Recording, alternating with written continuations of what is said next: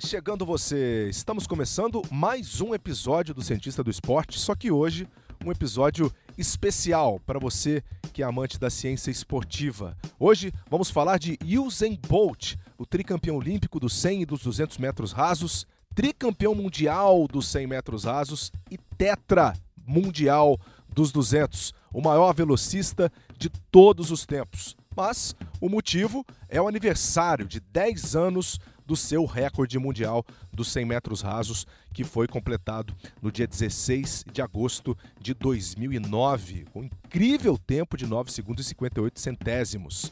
E aqui hoje a gente vai trazer então toda essa história para você que acompanha nosso assinante em todo o Brasil.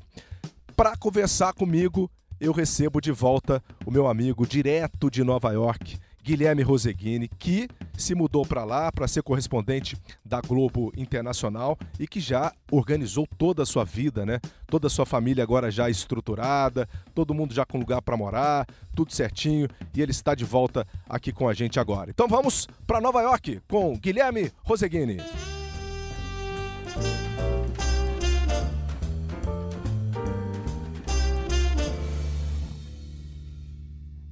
Roseguini, é um prazer imenso recebê-lo de volta. É, os nossos assinantes estavam esperando por isso, né? E logo você, né, que é um cara que conhece bastante a vida de Usain Bolt. Mas antes da gente entrar nesse papo, tá tudo bem aí em Nova York? Como vai você?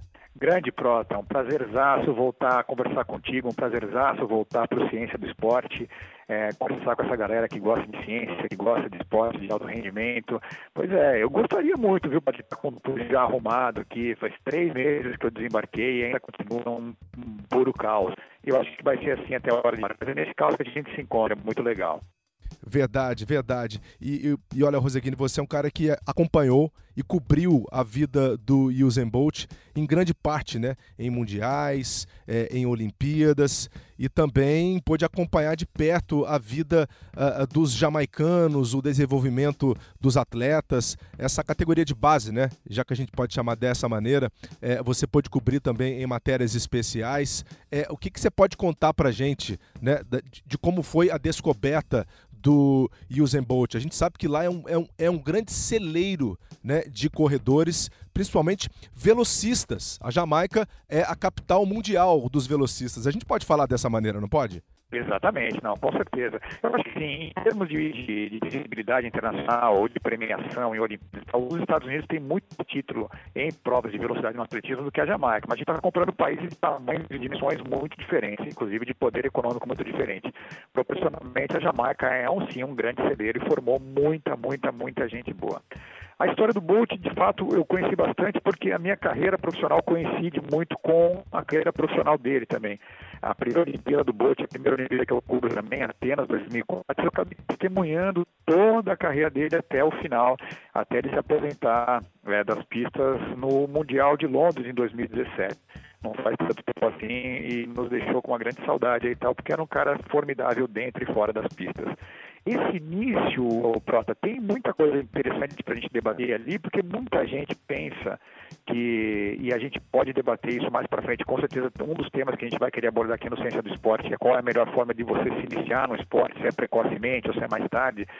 É, e o Bolt começou com uma vida muito plural de esporte. É como a ciência olha para isso hoje vê como ideal, assim, você desenvolver, desenvolver um vocabulário motor para várias modalidades. Então, assim, Bolt falava muito futebol, né? Era apaixonado por futebol, adorava cricket, jogava, jogava cricket. Todos os treinadores dele no início já viam um potencial grande para velocidade, corria super bem, mas ninguém forçou a barra com o menino e ele também. Ele disputava algumas provas ali na escola, é, já na primeira escola dele, com 11, 12 anos, já tinha uma prova de 100 metros é, e ele ganhou essa prova pequenininha, mas não estava nem aí para isso ainda. Mais para frente, o sistema escolar jamaicano tem um campeonato de atletismo muito famoso, chamado Champs. Esse campeonato é, move o país inteiro, o, o país para para assistir, é uma coisa muito grande. Assim. Então você vê jovens ali de até 16 anos, são várias categorias diferentes, vão para esse campeonato e viram estrelas nacionais. Mano. Tem muito dinheiro de universidade americana que vai lá, então assim, a chance dos moleques mudarem de vida mesmo. É um grande trampolim para atletas de, de atletismo. E assim, eu fui visitar esse campeonato em 2015, eu fui assistir esse campeonato em 2015, quando fazia algumas reportagens e inclusive entrevistei o Bolt nessa viagem também. Ah, o, o, que acontece ali na Champions, a gente foi em algumas escolas, você pensa assim, ah, toda escola na Jamaica tem uma pista de atletismo, né? O país tem tradição no atletismo. Ninguém tem pista de atletismo, não tem nada. Você treina na grama, você treina na areia, você treina em qualquer lugar. Eles treinam, às vezes, em lugares que você nem imagina, assim, um quintal, é, um uma, uma linha reta de 40 metros. É isso. A beleza do atletismo tem muito disso, cara. Não precisa de um lugar requintado para treinar. Um dos esportes mais democráticos possíveis, né? Você bota lá uma, uma pessoa para correr, para saltar, para fazer qualquer coisa e ela vai ter aquela habilidade em qualquer espaço e com qualquer tipo de equipamento. Na Jamaica você parte muito disso. Foi desse ambiente que ele partiu, Prota. É, então, assim, se a gente pensa que é, você precisa de uma grande estrutura, né, de tecnologia, de infra mesmo para desenvolver atletas, a Jamaica ela traz um pouco uh, do contrário disso para a gente, né? Você vê realmente que a vontade, claro, uh, um pouquinho de DNA também ajuda, né? Se a gente for falar aqui de é, é, é DNA impactando aí no desenvolvimento de atletas, isso ajuda bastante. Mas o legal que você falou é que o Bolt ele só veio a experimentar o esporte esporte à velocidade de forma mais tardia, mas ele já tinha essa característica forte também, né? É, o seu primeiro técnico, o Pablo, o Pablo McNeil, foi um dos caras que viu isso uh, uh, muito forte nele e resolveu também investir nesse cara, não foi, Roseguini? Exatamente. O, o, o Bolt larga como atleta escolar ali, né, né nessa, na, na, vida escolar ele desponta nacionalmente como um corredor de 400 metros. Pouca gente sabe disso. E é meio óbvio pelo perfil dele. Se você pensar naquela época, esquece que você viu o Usain Bolt correr. Você olha para um cara de 1,96m de altura, que tem sim velocidade, mas que consegue também manter aquela passada por algum tempo. O Bolt foi na hora colocado para correr 400 metros. E, obviamente, foi um sucesso. Ele ganha a Champions no ano dele principal é, é, como corredor escolar. Ele ganha os 400 metros na Champions, ganha com uma boa marca. No ano seguinte, ele corre os 200 metros no, no Mundial Juvenil que foi realizado na Jamaica e ganha esse Mundial também, com uma marca excepcional. Então, assim, você já tem ali um talento que participou de vários esportes, que se especializou em velocidade, mas corria 400 e 200. Era muito claro isso. Bolt era um corredor de 400 e de 200 metros. Ninguém pensava nos 100 metros, ninguém pensava. E ele também não. Nesse começo ele também não. Começa a acontecer alguns problemas depois dos Jogos de Atenas em 2004. Ele consegue para a seleção correr os 200 metros na Olimpíada. Ele corre os 200 metros na Olimpíada e não vai muito bem. E ele vai continuando fazendo aquele treinamento. Nessa época ele já estava com o Glenn Mills, o treinador depois que vai tocar é, toda a parte de carreira profissional dele e ele não vai correndo, não, não, não vai vivendo uma boa fase. É, tem uma coisa assim, que aí é a parte mais curiosa que eu acho da carreira do Bolt. Eu queria ter vivido exatamente o momento dessa conversa. Bolt começa a perceber nos treinamentos, Prota, que quem corre 100 metros treina menos, né? É outro tipo de treinamento. O cara que corre 400 metros passa mais tempo na pista, é um desgaste muito maior. O treino de 100 metros é diferente. Ele começou a olhar aqui e falou, pô, cara, eu queria treinar menos. Correr 100 metros é, é, é legal. E ele foi conversar com o técnico dele, falou, meu, eu não estou aguentando esse treino, esse, esse treino de, de 400, não, que eu queria treinar menos, queria fazer o treino de 100 metros. Ele falou, não. Glenn falou para ele, você não serve para 100 metros, é muito grande, você não vai conseguir acelerar a tempo, você vai fazer... Assim, bom, que tempo eu preciso fazer para você me deixar experimentar os 100 metros? E eles chegaram à conclusão que seria abaixo de 10 segundos e 5 centésimos um tempo muito forte. Estou falando Verdade. aqui, a gente tá falando de um tempo, aí nacionalmente eu daria alguns status, né? Não é um tipo de um, de um, de um cara qualquer. E ele vai para uma prova, ele, ele o, o, técnico deixa ele se inscrever no, no 100 metros numa prova, se não me engano, essa prova é na Jamaica mesmo, e ele estreia no 100 metros correndo 10 segundos 03. Minha nossa. Quando ele faz 10 segundos 03, o Glenn fala para ele, tá bom, eu vou deixar você treinar os 100 metros. Quando ele conta essa história, e aí eu já, já contei isso outras vezes em reportagem, mas falou, o maior corredor 100 metros da nossa história virou um corredor de 100 metros, virou o homem mais rápido do mundo, porque ele é preguiçoso. Ele falou assim, pô, mas está dizendo isso? Falou, não, não, não, o Bolt diz isso. Ele fala, eu não queria treinar para 400, eu não tinha paciência aquilo, eu não tinha fôlego, o treino de menor, eu falei, quero fazer o treino menor. Assim surgiu o homem mais rápido do mundo, Trota. Incrível isso, né? O próprio uh, Pablo McNeil dizia que ele não levava muito a sério o treinamento, né? Ele tinha uh, um, um, sério problema com disciplina mesmo, né? Concentração, brincava demais. É, a gente conhece, né? Quem treina e quem é atleta conhece muita gente que às vezes em volta, né, no ambiente de treinamento, é, brinca muito, é, desvia muito a atenção. O Bolt era um desses caras, mas ele tinha esse esse talento, né? Porque mesmo mesmo uh, uh, sem gostar de treinar muito, ele era um cara que rendia muito bem nas pistas. E isso foi o que fez ele então ser aí o maior velocista de todos os tempos. E essa diferença física dele, Roseguini, é, ser um cara alto, com pernas longas, né? É, isso também quebrou a banca, certo? Porque qualquer um que olhasse para ele diria: bem, você não dá muito jeito, não leva muito jeito para ser um cara velocista. Até porque grande parte daqueles recordistas mundiais, por exemplo, o próprio uh, Asafa Powell, né, que detinha o recorde mundial na época, ele era um cara muito pequeno, né? O Justin Gatlin também era um cara muito pequeno. Em, em grande parte, os velocistas tinham uma estatura mais baixa, né, Roseguini?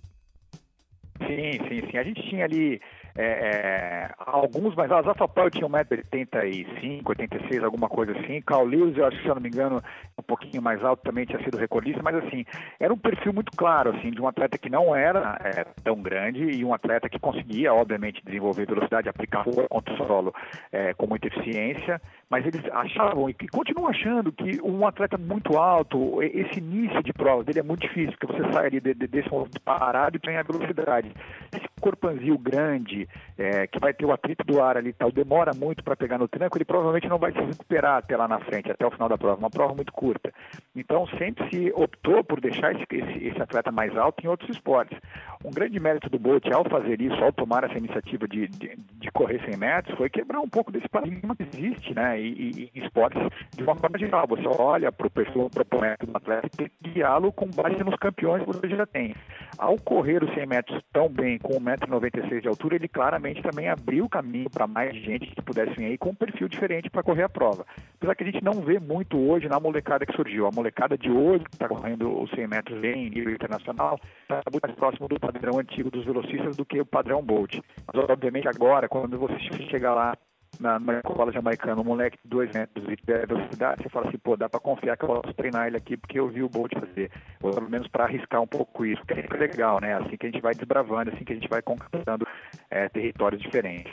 É verdade, Roseguini. Bem, vamos começar a falar dos recordes então, né? O primeiro recorde ele quebrou em Nova York, em maio de 2008 e aí correu os 100 metros para 9 segundos e 72 centésimos, quebrando o recorde que era do seu compatriota, né, do Asafa Powell, de 9 e 74. É, Roseguini, quando ele quebra esse recorde pela primeira vez, né, acreditava-se que ele poderia ir além?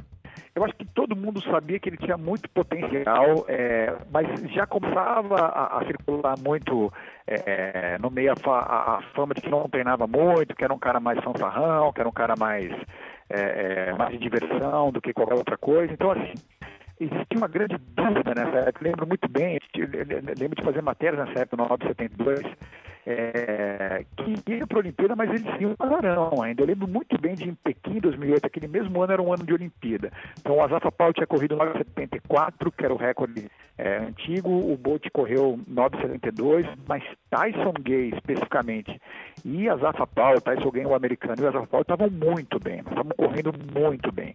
É, era muito difícil você imaginar o primeiro e o segundo lugar diferente desses dois.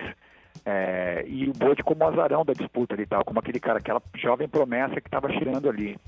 Mas em Berlim, é, em Berlim não, desculpa, em Pequim você vê o Bolt se manifestar pela primeira vez como as grandes características dele, é, de aparecer no grande momento, de se mostrar naquela hora mais difícil e mais impactante é, e conseguir produzir o melhor resultado ali. Para mim foi a coisa mais marcante de assistir e o Sem Bolt em ação, assim, porque a gente sabia que ele não era o cara do treino. Sabia que ele não era o cara é, das competições menores, assim, tal. Ele sempre se arrastava, no, o ano dele sempre foi, principalmente depois é, dessa fase é, Pequim, 2009, depois do Mundial, começa a ver um Bolt já mais preguiçoso em outras competições que não eram muito importantes, ele começa a engrenar, a engrenar, você fala, hum, será que vai, será que vai? E no grande torneio ele sempre aparecia. É muito difícil isso, você encontrar um atleta que sempre, no grande momento, no momento de mais pressão, ele consegue entregar o seu melhor desempenho. E o Bolt em todas as grandes competições da carreira, todas, todas, todas. A melhor marca do ano dele foi feito, feita no torneio mais importante é um cara que é, aceita essa responsabilidade na hora que precisa, né? E a forma como ele, ele, ele lidava também com isso é, era muito interessante, porque ele sempre brincou muito com a câmera, sempre. É, ele nunca teve problema com essa história de assédio. Eu me lembro até de umas histórias dele, porque quando ele se muda para a capital da Jamaica, né? Quando ele se muda para uma cidade maior, é, ele enfrenta problemas uh, inerentes à cidade grande, né? As grandes atrações, por exemplo, uma comida uh, uh, um, um pouco pior, por exemplo, fast food food, festas, né? Um cara que estava uh, ah, o tempo inteiro ali envolvido também com gandaia. É, era difícil para ele se manter na linha. Aí, como você falou, em Pequim, 2008, Olimpíada, ele vai lá e quebra o recorde de novo, o próprio recorde, agora baixando em 3 centésimos, 9,69. Só que até você trouxe na sua matéria do Jornal Nacional uh, recente, em comemoração a esses 10 anos do recorde mundial dele, Roseguini, é, e a história ela é muito legal, né? Porque quando ele chega no final da prova, naqueles 30 metros finais, ele já chega comemorando, ele já chega é, é, vibrando e parece que ele não deu o máximo dele, né? Ficava aquele, aquela sensação de que, opa, o Bolt realmente ele, ele pode ainda render muito mais, né? E se ele correr sério? Essa foi até a pergunta que você deixou no seu, na sua, na sua reportagem, né? E se ele corresse sério? E aconteceu, né? Nesse, nesse estágio, no estágio Nino Pássaro ali em 2008, que o Bush chuta a porta do mundo ali tá, e fala, ó, o cara que vocês têm que olhar daqui para frente no atletismo como um todo e no esporte de forma geral sou eu. Porque essa performance dos 100 metros foi de fato muito marcante. Ele ganha também dos 200, tá? não estou dizendo que não tem relevância isso, mas o Bolt é um corredor de 200. É claro, a carreira dele é toda isso. Você listou os títulos dele na temporada, as provas de 200 dele sempre foram muito mais seguras, sempre foram muito mais tranquilas. Ele sempre sobrou ali. Nas provas de 100 sempre dizia isso, falou, 200 eu corro para mim, é uma prova minha, que eu gosto de correr, que eu sei que meu corpo está adaptado para isso. Os 100 metros é o meu show, os 100 metros eu faço para as pessoas. Daí vem muito dessa relação com a câmera, dessa relação com o público e tal. Ele entendia isso, ele entendia que o corredor 100 metros não podia ser um atleta caladão, é, um atleta que não se manifestasse, um atleta que uh, evitasse o holofote. Ele queria o holofote na fora, ele sabia que era um momento de diversão muito grande, ele sabia lidar muito bem com isso. Você imagina esse garoto que acabou de quebrar o recorde mundial, que está sob muita pressão, e se você olhar para o Bolt antes do 100 metros de Pequim, você acha que ele está correndo a chance na Jamaica, em casa. Ele está se divertindo com a câmera, ele está brincando com a sobrancelha, ele está brincando com os adversários, ele está sempre se divertindo, e ele acaba levando essa diversão para a prova. É, é isso que você falou, ele, ele faz uma largada com um, um, um, pouco de dificuldade ali, como estava habituado a fazer, não se desespera, ele acelera muito rápido, ele consegue chegar no pico de velocidade um pico de velocidade de 3% acima dos outros competidores, até ali na, na, por volta dos 60 metros, você vê que a prova já foi, e ele mesmo assim consegue, nessa parte de desaceleração, ele consegue controlar o movimento e ainda assim comemorar, ele abaixa os braços, ele bate no peito, imagina isso, 100 metros de uma Olimpíada, o cara para para bater no peito e comemorar antes de cruzar a linha de chegada, e ainda assim faz um 9,69 espetacular, novo recorde mundial. Eu lembro naquele dia em Pequim, eu estava no Ninho do Pássaro aquele dia, eu lembro de todo mundo olhando um para cada outro dizendo assim, o que, a gente acabou de ver? Como é que a gente vai explicar esse cara? Que, que, que, que atributos esse cara tem de tão diferente assim? E aí começa, a partir dali, todo mundo, inclusive muitos cientistas, a se debruçar sobre essa performance do Bolt, a entendê-lo, a tentar estudá-lo para poder decifrar esse talento. E é bacana é, essa história do lado científico também, né? Porque a prova dos 100 metros, para quem acha que é só chegar lá e correr, né, é, obedecer o sinal da largada e partir em direção à linha de chegada, né, tá completamente enganado, né, Rosguini? Porque é uma prova em que ela é desmembrada em várias partes, né? Os técnicos, uh, os, os, fisiologistas, cientistas envolvidos ali diretamente com esses corredores, é, eles sabem exatamente como fazer esse treinamento de largada, né, de posicionamento do corpo, de posição do bloco o momento em que você deve acelerar, o momento em que você deve posicionar melhor a sua perna, no momento da largada mesmo, né, para ganhar mais, mais velocidade. A parte em que você é, é, já começa a estabilizar mais essa velocidade depois que você chega no pico, e é o que o Bolt conseguiu fazer uh, no Mundial de 2009 em Berlim, quando ele já mostra grande parte desses, desses fundamentos né, dos 100 metros uh, bastante evoluídos. Eu queria até deixar um espaço aqui agora para a gente acompanhar também, Roseguini, uh, a narração dessa prova com o Luiz Carlos Júnior, que estava também cobrindo esse Mundial de 2009. Vamos acompanhar. Vamos para a prova, vamos para esse grande momento, o estádio se cala. Vamos para a largada. Bolt largando as Zapapão, vem bem, mas Bolt já domina. Bolt, Bolt, Bolt em primeiro. Resta a questão do tempo. Bolt, 59 e 58. Bolt, ele é fantástico mais uma vez. Eu não falei nada, hein? 9,58. Meu Deus questão passou a ser o tempo a partir do metro número 60. Quando chegou a 60 metros, era uma questão de tempo. A vitória já era dele. Bolt levantando a torcida mais uma vez. Os braços de Bolt. Bolt mais uma vez. Campeão. Agora campeão mundial.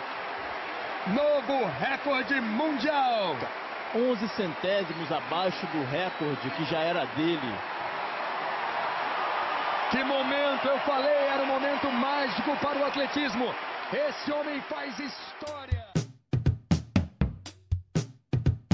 E aí esse tempasso, 9,58, emocionante, legal que você viveu, você viveu esse momento, Roseguini? Eu não estava no Mundial de 2009, é, Prota. Eu fui ao Mundial de Natação em 2009 em Roma e ele era o concomitante com esse Mundial de Atletismo. Um terminava, o outro começava. Eu lembro que eu acompanhei a prova do bote de 2009 fazendo uma reportagem para o Esporte Espetacular. Eu lembro que, acho que, se não me engano, a prova foi numa quinta-feira e o Esporte Espetacular no final de semana tinha uma encomenda já para fazer uma reportagem sobre ele. E lembro já que, acompanhando muito na época, já existia, é, ele tinha vivido um ano espetacular de 2008 para 2009, um ano sem lesões, alguma coisa que era muito rara assim na carreira do Bolt, né? Ele sempre se machucava, ele sempre se machucou de uma forma constante. E aquele ano não. É, o técnico Glenn Milton, não costumava muito, cara mais reservado, disse, ó, ele está em plena forma, ele está muito bem aqui, eu acredito que ele vai abaixar esses tempos.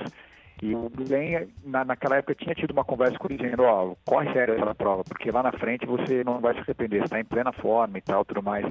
E, e, e Bolt leva a sério, Bolt dá, tem uma diferença grande em relação a Pequim, que ele termina a prova, né? ele, ele corre até o final, ele corre super bem. Ele olha, faltando só um, uns, um pouco mais de 20 metros, ele dá uma olhadinha de lado assim para ver onde estava o Tyson Gay, que vivia também uma grande fase. Foi uma baita prova. É, essa final mundial foi muito forte. Ele só, só dá essa olhadinha de lado no final, mas ele chega forte, chega grande, enfim. E aí a gente vê esse 958 acontecer. Você falava de como é, essa corrida pode acontecer, quais são os segredos desses 100 metros, e é, é muito curioso porque quem acompanha a prova acho que é só isso mesmo, né? Sai em debandada e tal, tudo mais, e vê quem chega na frente. E para otimizar essa prova, nada disso. Assim, são cinco fases bem distintas. Então você tem uma largada, que é a posição do corpo, os ângulos em que ele se posiciona ali fazem total diferença para o desempenho final.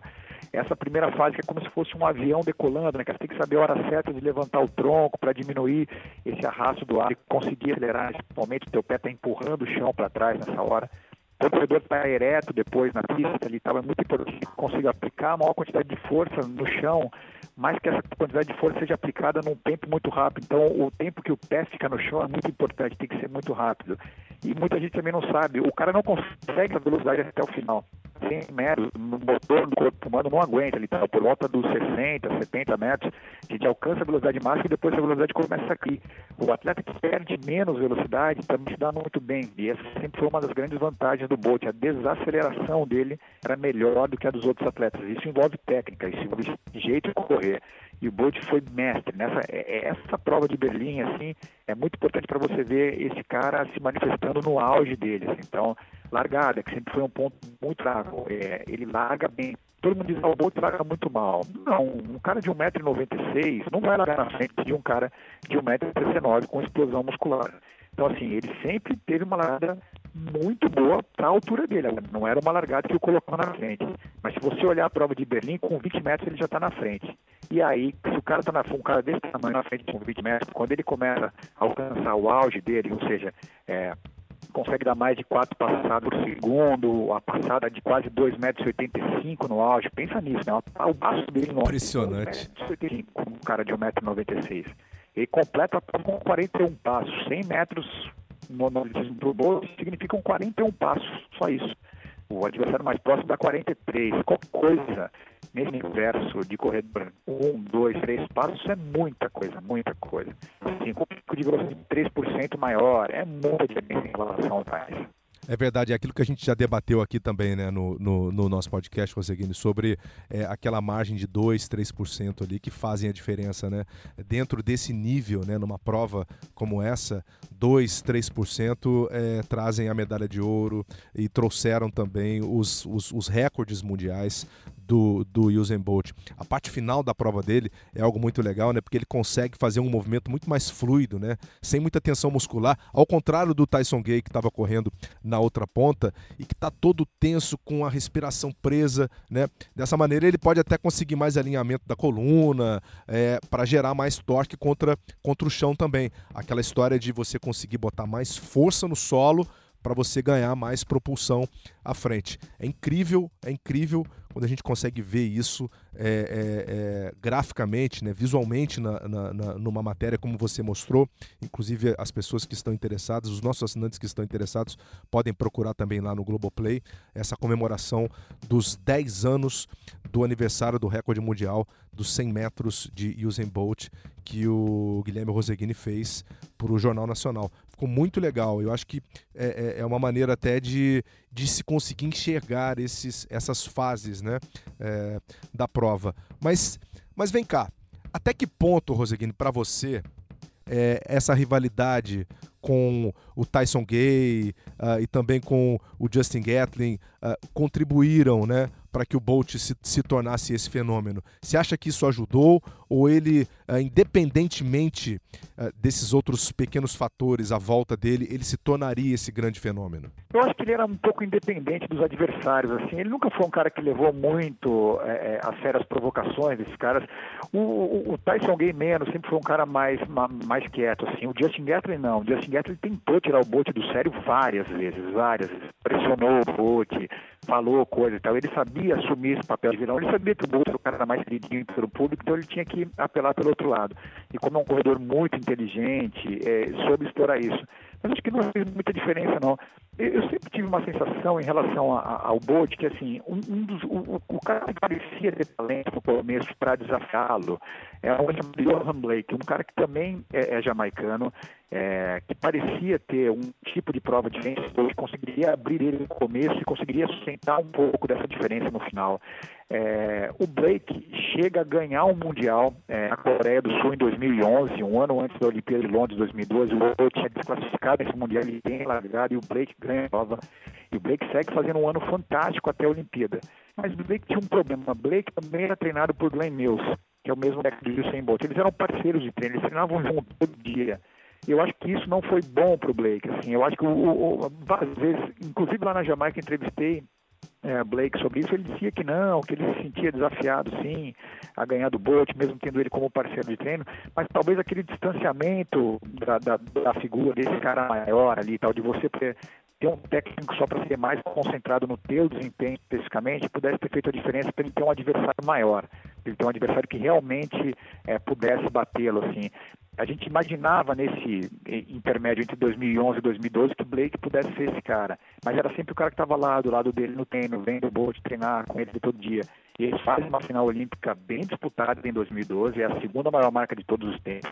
Bolt corre 9,63, se não me engano, é a coisa mais perto desse recorde mundial de 2009 que se faz, com o Blake chegando ali mais perto na cola mas talvez tenha sido o grande erro da vida dele que ele não teve, um cara capaz mesmo de, de derrotá-lo. Tyson Gay, eu acho que é, é, tinha muito nessa parte psicológica, não conseguia na hora que estava com o Bolt entregar ali, e o Gatlin foi o limite que tinha. Assim, o Gatlin teve a grande chance de, de derrotá-lo no cenário internacional no Mundial da China em 2015. Gatlin vinha num ano assim, estupendo, é, é, fazendo marcas muito melhores. O Bolt era um atleta já mais cansado, recheado de lesões, vinha num ano muito precário. Gatlin fez todas as melhores marcas até a semifinal e na grande final é aquela coisa que a gente estava falando do, do, cara aparecer assim. Eu estava nessa final e eu lembro, não tinha nenhuma pessoa no estádio, nenhuma que acreditasse na vitória do Bolt. Aliás, nenhuma não, só uma, ele. Ele acreditou e no final, por um centésimo de segundo, ele abaixou a cabeça na linha de chegada. O Gatlin comete uma falha até básica e tal, é passada no meio da prova, o Bolt ganha dele. E você fala assim, pô, acabou a carreira, o cara não vai perder é nunca mais mesmo. Depois, na última prova da vida dele, Mundial de 2017, ele perde do Gatlin, mas aí já em outras circunstâncias, completamente é, indo para um campeonato muito mais por pressão do patrocinador do que por própria ele acaba maculando, se deve ser macular com uma carreira dessa, perdendo uma prova ali no final. É, mas assim, eu acho que em termos de adversário, talvez eu preferia o Wilhelm Blick com outro técnico. Acho que talvez fosse diferente, ele tivesse um pouco mais de pressão ali. Mas não acho que teria feito diferença para o 958, não. Acho que isso aí é, é, é, é, esse cara, mesmo que fosse correndo contra ele mesmo. É verdade, eu tô com você nessa, viu? É, e Mundial de 2017, 10 anos, em 10 anos, foi a primeira vez que o Bolt não saía vencedor dessa modalidade em Olimpíada ou em campeonato mundial, né? E ele fechou da, daquela maneira como a gente introduziu, tricampeão olímpico, tricampeão mundial nos 100 metros. E ainda teve a prova do 4 por 100 uh, do, do, revezamento também, que ele não termina, né, por cãibra. É, e aí que entra um ponto interessante, né, Roseguini? Porque as lesões que sempre acompanham qualquer é, corredor de velocidade, qualquer atleta de explosão, né, o Bolt ele teve que conviver com isso nessa parte final da carreira de uma maneira muito dramática, né? Acho que essa cãibra que ele teve, esse problema que ele teve no, no finalzinho, no, no, no 4 por 100 uh, desse, desse Mundial, trouxe também um pouquinho dessa lágrima de drama para o fim da carreira dele, né? A última prova, como você disse. Exatamente. Ele, ele tem alguns períodos na carreira, ele fica muito saudável ali depois de, de, de 2008 da Olimpíada, até esse Mundial de 2009 vai muito bem.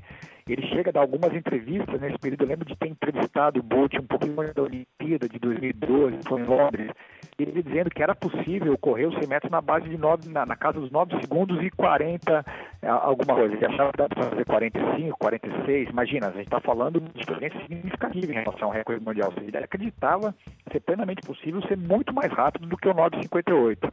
Mas não é ver ao longo dos anos. Você vê que era cada vez mais difícil ele chegar perto desse auge de, de forma. Eram muitas lesões. Ele teve muita lesão de coluna, ele tinha uma dificuldade grande é, em manter uma coluna saudável, tinha uma, uma lesão de posterior na coxa o incomodava bastante também, e de alguma forma ele sempre manejava tudo isso para chegar na grande competição do ano muito bem. Né? Isso é um mérito incontestável de Usain Bolt, né? conseguir planejar é, a cabeça e o corpo para estar bem no primeiro momento. Mas o 958 começou a ficar distante já logo depois, acho que depois de Londres 2012, que ele não chegou, ele parou na 63 ali, dali para frente já dá para ver claramente que o auge já foi né, acabou. É, dali para frente a gente vai ver esse cara fazer outras coisas. Ele continua sendo extremamente dominante, com tempos muito bons, mas o recorde mundial não parece mais correr nenhum tipo de ameaça.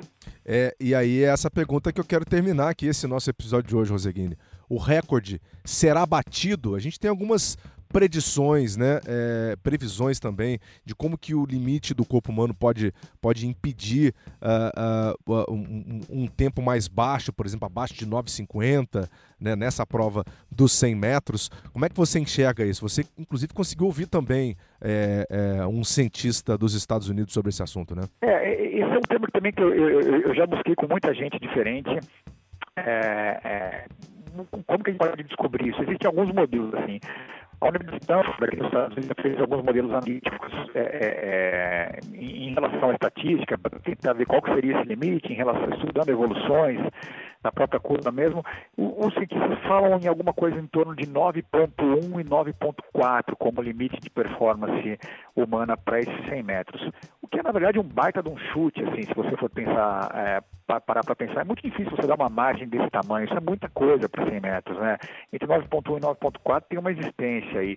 É, eu gosto muito do trabalho de um é, é, cara que estuda biomecânica e fisiologia aqui em Dallas, nos Estados Unidos, chamado Peter Weyand. Ele é um cara que basicamente coloca o atleta de verdade numa esteira ali e tal, mas para estudar os limites da, da, da, das nossas capacidades fisiológicas. Né? Quanto que o nosso músculo aguenta, quanto que o nosso tendão consegue gerar de força naquele momento do contato dos pés com o solo ali e tudo mais. para o Peter Wayand, é, é, muito possível sim melhorar é, a questão do, do, do, recorde do Bolt. Ele nota, inclusive, o Bolt não é o corredor tecnicamente perfeito, que isso é uma, é, é uma coisa muito importante a gente falar. Vamos falar claramente. Bolt tem uma dificuldade grande é, de aplicar a mesma quantidade de força com as duas pernas, por exemplo. Os estudos do Peter mostram que ele tem uma perna que aplica mais força do que a outra, e isso acaba tirando um pouco do balanço da corrida. Além da dificuldade natural da largada, se você olhar a condição climática, por exemplo, ele corre o recorde de Berlim com vento a favor de um metro por segundo, mas a regra permite até dois. Então, ou seja, pega a mesma performance de Berlim, o mesmo jeito, com dois metros por segundo de vento, esse recorde já era muito melhor. Então, assim, não tem uma prova perfeita. Dá para baixar? Ele acha que dá para baixar, ele acha que há, dentro da fisiologia humana, condições de você fazer isso. Ele só não enxerga agora nenhum atleta capaz de fazer essa marca do Bolt dentro dos que a gente vê aí. Até separei um trecho do que ele falou com a gente para poder escutar. Vamos dar uma olhada. I wouldn't expect to see it fall in the next little while based on the sprinters that, that are presently competing.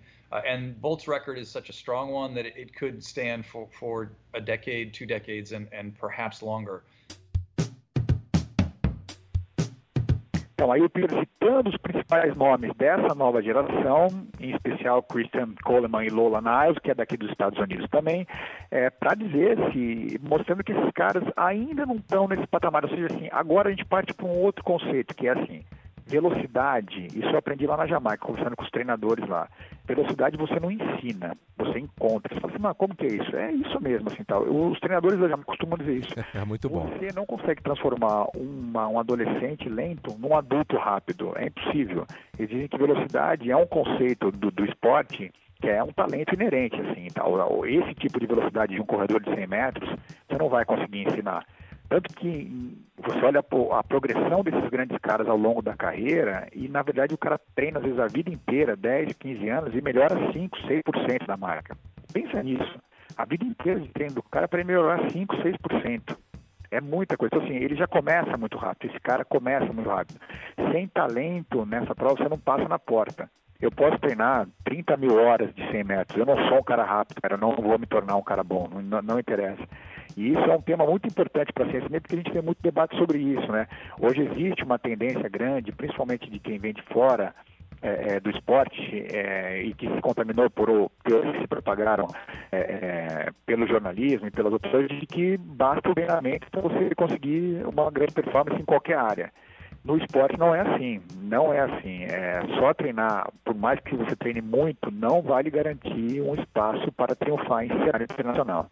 Exatamente, né? É, é, aquela teoria das 10 mil horas, né? Que não se aplica a, ao, ao esporte, né? Não basta você investir tempo. Você pode até conseguir isso com educação, com um instrumento musical, né? Em outras áreas, mas dentro do esporte, realmente, a, a genética, ela é um dos fatores. Ela não é algo exclusivo também, né, Rosaguinha? A gente não pode botar a conta só nisso.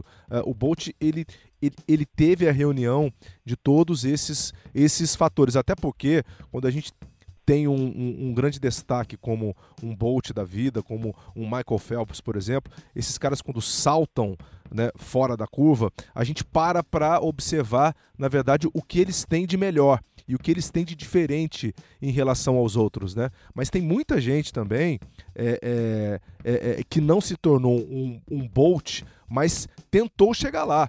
Milhares de pessoas, né? É, a gente está olhando aqui, na verdade, para menos de 1% né, desse, desse espaço amostral de atletas. E no caso, o Bolt é um dos caras que, que se destacou, que foi sucesso, mas e os outros? E os outros que tinham também talento, que tinham também a, a conjugação né, de vários fatores, mas não se tornaram um Bolt? É, trabalhar em cima dessas hipóteses é muito difícil né, para você montar uma, uma, uma, uma hipótese, uma afirmação concreta do que realmente importa para você ter um grande atleta como esse. Exatamente, é isso, assim. Obviamente que não é seu talento, mas na, na, prova de 100 metros, sem talento, você não passa da porta. A partir do momento que passou da porta, quem passou, passou como você. É verdade. Já selecionado, já está ali. A partir dali é uma outra corrida. E aí entram todos esses fatores que você mencionou. Tem a ver com o desenvolvimento, quem começou mais cedo ou não, quem consegue suportar aquele tipo de treinamento, quem tem menos lesão, quem consegue se adaptar melhor às condições que o seu corpo pode oferecer. Você falou de uma coisa muito importante, Prota, que nesse momento da discussão é, é, é essencial. Falou, ó, o Bolt no final da prova conseguia se manter relaxado, conseguia, é, inclusive no visual dele, no semblante dele, você via um corredor mais tranquilo do que os americanos do lado. Assim. Na Jamaica, quando você conversa com os treinadores, eles dizem, isso não é aleatório, isso é proposital, a gente ensina isso aqui. O Bolt teve milhares de convites para sair da Jamaica, para fazer universidade nos Estados Unidos e tudo mais. Ele optou por não ir. E uma geração é, é, depois de ver isso, optou por isso, falou, pô, vou fazer isso que o Bolsa está fazendo, vou ficar aqui também. E os treinadores da Jamaica têm essa crítica em relação ao sistema de treinamento de velocistas nos Estados Unidos. Ele fala, pô, o cara chega lá, eles são massacrados com treinos de musculação gigantescos, eles ficam muito fortes e tal, mas eles são orientados a tensionar essa musculatura ao extremo até o final da prova. A gente aqui tem uma outra tradição. O fim de prova tem que ser relaxamento, já foi, a sua, o máximo da sua energia já foi dado ali, tal, mas você vai ter que conduzir o teu corpo até o final da prova. Quanto mais você relaxar, mais você vai conseguir manter essa velocidade ou você perder menos velocidade, que é o termo correto, porque você perde velocidade, mas você vai perder menos do que o seu rival. Então olha isso, é, se ele tivesse saído, será que ele conseguiria fazer isso? Será que com o nível de exigência dos treinos de força que as universidades americanas fazem com os atletas, que essa coisa que não é muito individualizada, todo mundo tem que passar por um período de carga muito pesado. Será que ele conseguiria ter esse mesmo tipo de desempenho, conseguiria manter esse estilo de corrida que ele tem? Então, ou seja, cada um desses fatores importa nessa hora de decisão. Bom, somos sortudos e acho que os nossos assinantes uh, uh, têm que pensar dessa maneira também, né? Por, por, por acompanhar e ter vivido esse momento de Usain Bolt uh, que fez história uh, na nossa frente, né, em nossos televisores, e a gente pode também contar isso para os nossos filhos, para os nossos netos, uh, lá na frente. Né, a gente falou: olha, tinha um cara, tinha um cara que correu, era o maior velocista, foi o maior velocista de todos os tempos e quebrou todos os recordes. Roseguini, a gente encerra então o nosso podcast aqui com essa frase. Ainda bem que pudemos acompanhar Usain Bolt de pertinho, ver a história sendo escrita por esse grande cara. Ainda bem, Prota, ainda bem que pudemos ver mesmo. E olha, desconfio que essa matéria sobre o recorde do, do Bolt dos, dos 10 anos, desconfio que faremos uma sobre os 20 anos também, viu? Acho que é difícil essa marca cair num futuro próximo de tempo. Acho que quanto mais a gente falar disso, quanto mais o tempo demorar para apagar essa marca, mais a gente vai entender quão grande foi esse corredor, quão grande foi Usain Bolt. Legal, até a próxima então, Roseguini. Prazer te ter de volta, hein? Um grande abraço, pronto, prazer foi meu. Legal, esse foi mais um episódio do Cientista do Esporte. Lembrando a você que estamos na Apple, no Google Podcast, em tantos outros agregadores. Você pode acessar também a página dos podcasts no globesport.com/podcasts. Lá tem outros conteúdos dos nossos amigos aqui do, do Sport TV, do Grupo Globo, para você acompanhar também. A gente agradece muito aqui a você, nosso e nossa assinante, por estarem conosco. Até o próximo. Vida longa aos cientistas.